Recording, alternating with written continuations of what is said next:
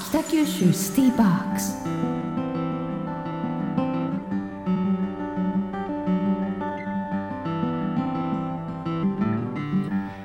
山本真理子がナビゲートしています。フライデースペシャルパート1リラックスリニュー時刻は11時23分です。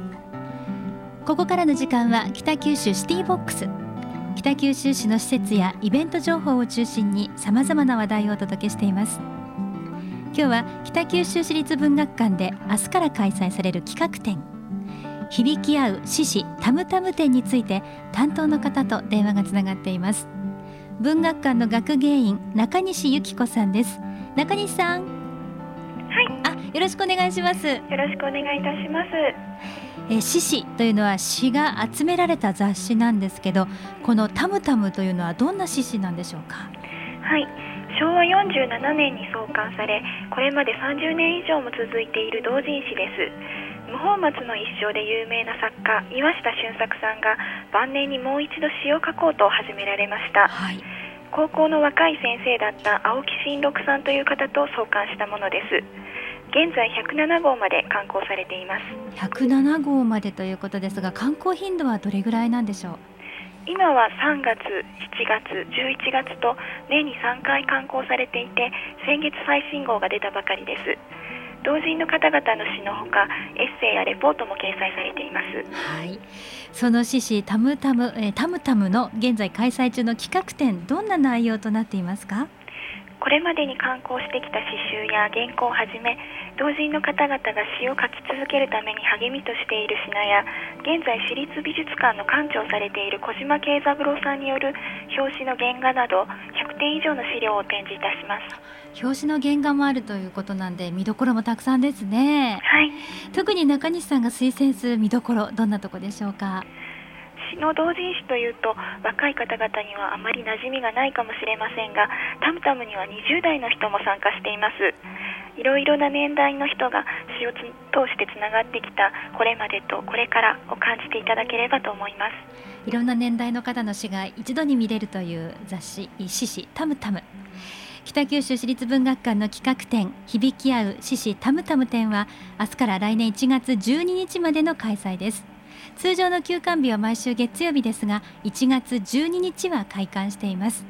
年末年始の12月29日から1月3日の間は文学館は休館ということですのでご注意ください。詳しいお問い合わせは北九州市立文学館。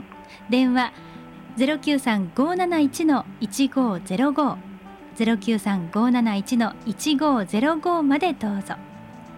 では中西さんからクロス FM のリスナーの皆さんへ最後のメッセージをお願いいたします。12月13日の土曜日には H 師匠受賞の詩人鍋島幹夫さんによる記念講演とカムタム同人による詩の朗読会も行われます。どうぞ皆さん文学館で詩に親しんでみてください。中西さんどうもありがとうございました。ありがとうございました。北九州シティボックスここからはポッドキャスティングにアクセスしてくれたあなたにとっておきの情報を私鶴田由衣がお届けします。陸軍第12師団軍医部長として明治32年から4年にわたり小倉で過ごした森鴎外が新しい文化を巻いたと言われる北九州は7人の芥川賞作家と6人の直木賞作家を輩出するなど文芸土壌豊かな町なんです。そうした土壌の背景と森鴎外が自然物を残していることにちなみ北九州市自分史文学賞が平成2年に創設されました。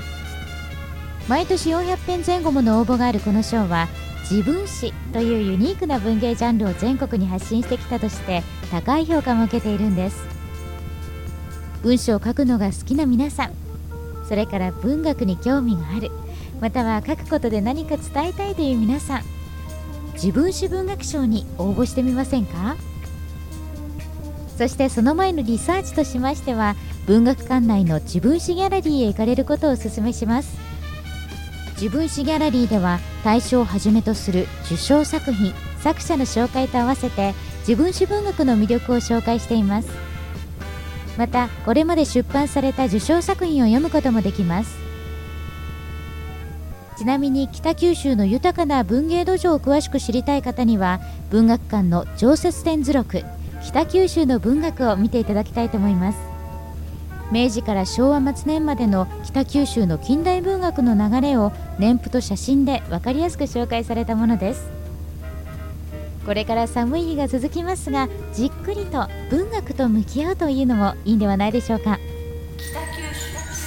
北九州シティーバックス。